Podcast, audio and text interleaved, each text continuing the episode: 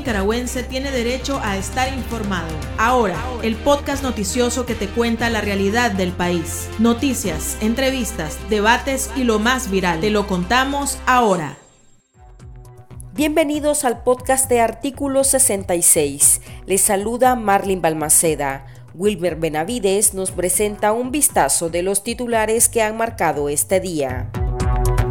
OEA propone diálogo inclusivo y nuevas elecciones en Nicaragua. Eurodiputados dispuestos a aplicar más sanciones a los funcionarios de Ortega. Dictadura de Nicaragua coquetea con la virtual presidenta electa de Honduras, Xiomara Castro. Iniciamos el podcast ahora correspondiente a este lunes 29 de noviembre de 2021. Las 5 del día. Las noticias más importantes. El secretario general de la Organización de Estados Americanos, OEA, Luis Almagro, urgió este lunes a la comunidad internacional a seguir presionando al dictador Daniel Ortega para que Nicaragua retome el camino de la democracia. Almagro hizo este nuevo llamado en la sesión extraordinaria del Consejo Permanente de la OEA, que abordó la situación del país. En la reunión, los Estados miembros propusieron a Ortega iniciar un diálogo inclusivo y realizar elecciones legítimas en el país como una salida pacífica a la crisis sociopolítica. La oficina hace un llamado a que Nicaragua restablezca la cooperación multilateral y que inicie un diálogo amplio, participativo y transparente con una clara e integral perspectiva de derechos humanos. Desde Idea Internacional proponemos los siguientes puntos. Primero, hay que actuar con toda la firmeza y la determinación que el caso amerita. Hay que mantener siempre abierta la puerta del diálogo. En eso estamos de acuerdo. Pero acompañar la oferta del diálogo, diálogo genuino, como se dijo acá, con un aumento de la presión internacional que sea sostenida y contundente. Hay que aumentarle el costo de permanecer en el poder de manera ilegítima comenzar a vincular las sanciones políticas con las sanciones individuales y las económicas. Tiene la palabra ahora don Alejandro Ordóñez de Colombia. La mejor manera de promover que en un futuro Nicaragua tenga estabilidad y apoyo internacional es que el actual gobierno evite el aislamiento en el que él mismo se ha sometido. Para ello, será necesario entablar un diálogo político sostenido y estructurado entre quienes detentan el poder fáctico, la sociedad civil y la comunidad internacional, siendo por supuesto el bienestar, los derechos y la libertad democrática del pueblo nicaragüense los objetivos centrales de cualquier esfuerzo. Tiene ahora la palabra el representante interino de los Estados Unidos, Brad. Thank you, Chair. Este anuncio por parte del régimen de retirarse durante los próximos tres años de la OEA es solamente un recurso para ganar tiempo, para mm, desmotivar nuestra determinación. Una vez más llamamos al régimen Ortega Murillo que liberen de forma inmediata e incondicional a todos aquellos que han sido encarcelados de forma injusta y que se comprometan a una reforma electoral seguida de unas elecciones libres y justas bajo una observación internacional.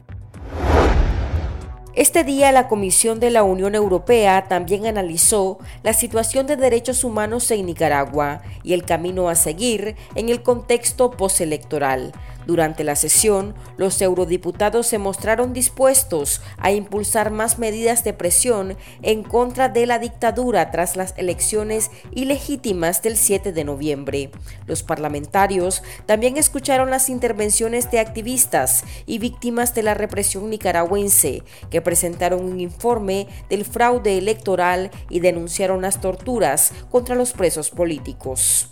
Desde luego, no quiero expresar una vez más mi preocupación por lo sucedido en el pasado 7 de noviembre. Lo hemos dicho muchas veces. Esto no fue una elección, esto fue una farsa, una burla y lamentablemente esas elecciones no cumplieron con ninguna norma internacional de imparcialidad, ni transparencia, ni democracia.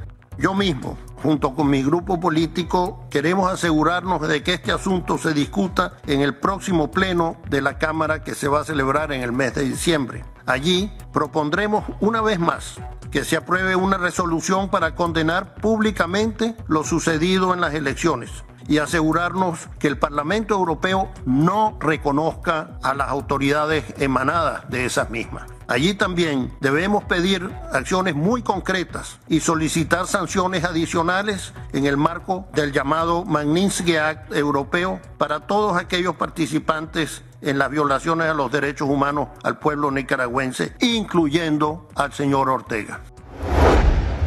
Familiares de presos políticos señalaron que mientras sus parientes se encuentren en la cárcel no puede realizarse un tercer diálogo nacional con el régimen de Daniel Ortega.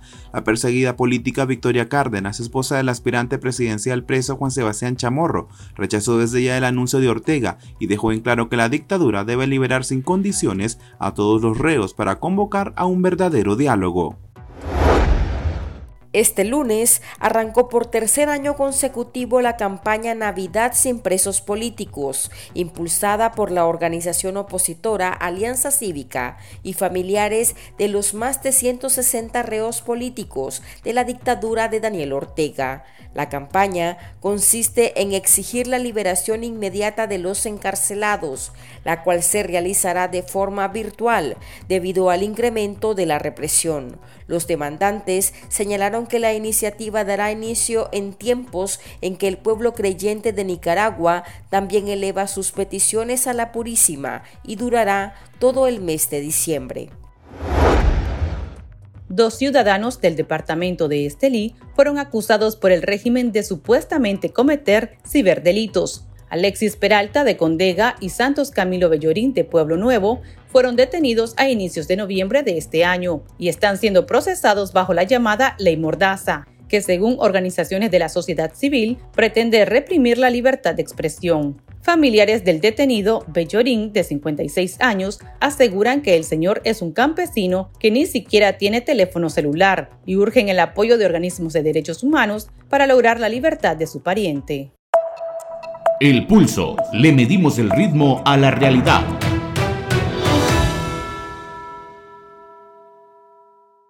El régimen de Daniel Ortega y Rosario Murillo envió sus felicitaciones a la candidata presidencial de Honduras, Xiomara Castro, por su virtual triunfo en los comicios del domingo 28 de noviembre. Castro, esposa del derrocado Manuel Zelaya, también recibió las primeras felicitaciones por parte de las dictaduras de Venezuela y Cuba. El sociólogo y analista político nicaragüense Oscar René Vargas apuntó que el gran derrotado es el actual presidente de Honduras, Juan Orlando Hernández, cuyo gobierno es acusado por la oposición de su país de narcoestado. El analista en el exilio explicó que el voto fue contra la corrupción y contra la mezquindad de una derecha muy atrasada, pero no avisora que Castro siga la agenda de las dictaduras de Nicaragua y Venezuela. ¿Qué papel podría jugar el gobierno de Castro en la región y hasta dónde estaría dispuesto a apoyar al régimen de Ortega? Escuchemos. Primero, hay que ver que el triunfo de la señora Castro implica una, una, nueva correlación de fuerza a nivel de Centroamérica. Cambia el escenario de Centroamérica. ¿Por qué digo que cambia el escenario de Centroamérica? Porque la señora Castro ha, en su campaña, prometido establecer relaciones diplomáticas con China, abandonando a Taiwán. Y esa, relación, y esa situación implicaría de que China, de los seis países centroamericanos, incluyendo Panamá, tendría relaciones en cuatro, es decir, en Panamá, Costa Rica, El Salvador y Honduras. Eso significa un cambio en la correlación de fuerza al interior de Centroamérica, sobre todo en relación a la relación de Centroamérica con Estados Unidos. Es decir, Estados Unidos ya no tendrían la hegemonía total de su política hacia Centroamérica, sino que se comienza a ser compartida con China. Ese es un punto sumamente importante que muy pocas personas lo están analizando. En segundo lugar, este triunfo de la señora Castro implica también un cambio en la correlación de fuerza interna en Honduras. Y aquí va a haber un desplazamiento de esa cúpula en el poder que tuvo durante 12 años el señor Juan Orlando, Juan Orlando Hernández en la presidencia y hay un desplazamiento hacia eh, una posición, digamos, más progresista. Esto hace de que al interior de Honduras va a haber dos grandes derrotados, que son el narcotráfico que posiblemente va a tener tiene una fuerza importante en la política hondureña, porque se, se, conoce que financia mucho a los políticos hondureños. Y en segundo lugar, va a ver de que el Partido Liberal pasó a ser un partido, digamos, con menos del 10% de los votos. Hace que la señora Castro pueda tener una fuerza política eh, importante siempre y cuando su triunfo esté acompañado de un, un triunfo de su, de su partido en las elecciones de diputados, ya que la reelección de diputados puede considerarse como una clave para saber si va a tener todos los votos suficientes para ejecutar la política que ella ha prometido. ¿Qué tiene que ver esto con Nicaragua? Aquí hay dos lecturas sobre Nicaragua. Uno, hay que tener presente de que el señor Juan Orlando Hernández tenía una relación excelente o tiene una relación excelente con, con Ortega. ¿Basado en qué cosa? Basado en los negocios que se conocen, se realizan de la mano del señor político nicaragüense a través de Albaniza y compañía. Y por lo tanto, esto va a tener puede tener una repercusión negativa para Ortega. Pero al mismo tiempo, la señora Castro puede tener una relación más cercana desde el punto de vista político, no empresarial, con Ortega, por su relación, eh, digamos, con Venezuela, Cuba, Nicaragua. Y este es lo que se puede considerar de que ese es un punto favorable para Ortega. ¿Qué significa ser favorable para Ortega? De que en la OEA ya Honduras posiblemente no se vaya a abstener, sino que va a votar en contra de cualquier medida contra, contra, contra el gobierno de Ortega. Entonces Ortega prácticamente gana un aliado político ahora con el triunfo de la señora Castro. Así es, pero habría que ver que ese aliado político también tiene dificultades y que no es un aliado incondicional. Pues. Así como Bukele, todo el mundo pensaba que Bukele era un, contrincante fuerte contra Ortega, pero Bukele por sus problemas internos, el tema de Nicaragua no, está en, la agenda inmediata de Bukele en, El Salvador, ni tampoco está en la agenda inmediata en la política eh, costarricense. Es decir, que las tradiciones de cada país hacen de que los apoyos sean limitados. Voy a ponerte un ejemplo. Todos sabemos que el señor Ortega ha recibido el apoyo importante del Banco Centroamericano de Integración Económica, pero ningún país se ha opuesto a eso, incluso los países que dicen estar, en desacuerdo con Ortega. Entonces, por eso te digo que no podemos analizar las cosas de una manera blanco y negro, sino que ver los, los grises que se presentan en cada, en cada país. Consultamos a nuestros lectores si consideran que un gobierno de Castro podría ayudarle en materia política a Ortega o el régimen continuará aislado. Aquí sus respuestas. El chat. Abrimos los micrófonos a nuestros oyentes. Es evidente que los Ortega Murillo, que desangran Nicaragua literal y económicamente, se ganaron un nuevo aliado con este triunfo de la izquierda hondureña, desgraciadamente.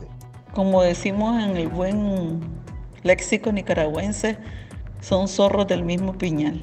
Tal vez en materia política, tal vez sí, pero no se la va a jugar mucho, sí, esa nueva presidenta, de apoyar incondicionalmente. Pienso que, va a ser como, que va a ser la más igual que el presidente de México. Honduras, Juan Orlando Hernández, siendo socio en el negocio narco del dictador Ortega. La verdad es que Honduras siempre ha sido aliado de Nicaragua. Lo único que se ha abstenido, no ha votado ni a favor ni en contra. Pero esta gente, tendientes totalmente a la izquierda, supuestamente de centro izquierda, pero para mí somos izquierdistas que otra cosa. Ya dijo la señora que se va a adherir al ALBA. Entonces, se me hace que ese voto viene a favor de la dictadura orteguista. Al momento no se sabe en ese caso porque todo le puede salir el tiro por la culata. No creo que el nuevo gobierno hondureño vaya a tomar un lineamiento firme con la dictadura. En todo caso será de manera solidario, de voz, de palabra pero no como lo están diciendo ustedes acá, no se van a arriesgar a confrontar a la economía más grande del planeta, al que mueve los hilos de la economía y que mantiene los lineamientos y las leyes en todo el mundo. Así que nadie se va a arriesgar a enfrentarse a un monstruo como Estados Unidos para defender a un, a un muerto que ya hiede y que ya debería ser enterrado le conviene a, Nicaragua también de manera política que Honduras desee ser también una puerta para China y es posible que también le abran las puertas a Rusia y bueno, y si a su vez pues considera que este nuevo gobierno de Honduras podría encaminarse a una nueva Nicaragua o seguir los pasos de la izquierda latinoamericana, doctor? Yo no veo a Rusia jugando en Honduras, pues posiblemente puede haber una relación de, abrir relaciones diplomáticas con Rusia. No hay que perder de vista de que Estados Unidos tiene una base militar conocida por como Parmalora y tiene una presencia militar interna. Es un elemento muy importante que hay que tomar en consideración, que, que eso la señora eh, Castro va a tener que tomar en su análisis esa realidad. Es decir, que no es, no es el caso de Nicaragua, pues, lo que estoy viendo. Yo lo que estoy viendo es que sí va a haber una evolución a una posición, digamos, más favorable políticamente hablando para Ortega. Es decir, es un oxígeno que recibe Ortega. Pero para mí la gran interrogante es qué va a hacer los Estados Unidos ante la pérdida de, de, paulatina del control que tiene sobre Centroamérica. Honduras para los Estados Unidos es una pieza importante de su ajedrez geopolítico de la región centroamericana. Allí donde yo creo que va a haber algunas decisiones que el gobierno de la señora Castro va a tener que tomar en consideración, ya que no es igual el caso de Nicaragua.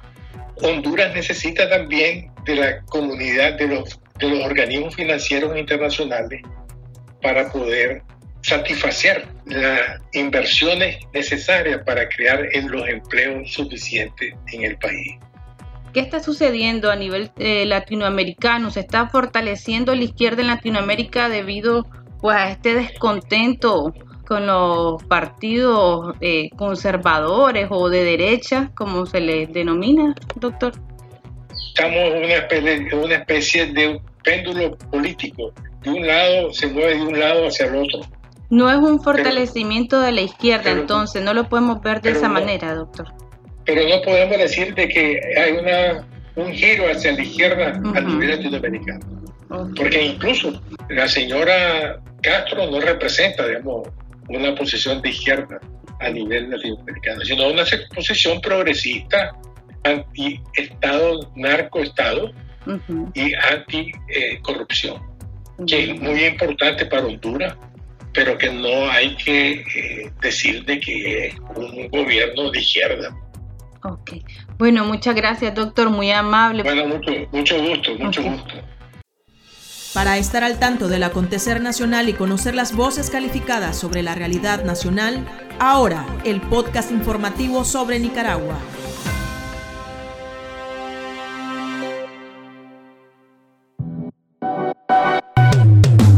Tendencias, la viralidad de las redes sociales. España comunicó este lunes que detectó el primer caso de variante Omicron de la COVID-19 en el país. Médicos en Madrid confirmaron que se trata de un viajero procedente de Sudáfrica de 51 años que regresó a España el 28 de noviembre con sintomatología leve. Al menos 30 naciones han cerrado las fronteras a países del sur de África para evitar más contagios. Sin embargo, la variante también se ha detectado en Asia y Europa. Aquí termina el episodio de ahora de Artículo 66. Continúe informándose a través de nuestro sitio web www.articulo66.com. Síganos en nuestras redes sociales. Nos encuentra en Facebook, Twitter e Instagram. Y suscríbase a nuestro canal de YouTube. Hasta la próxima. La información veraz y de primera mano está ahora. No te perdás el podcast noticioso que te cuenta la realidad del país. Compartí y pasa la voz.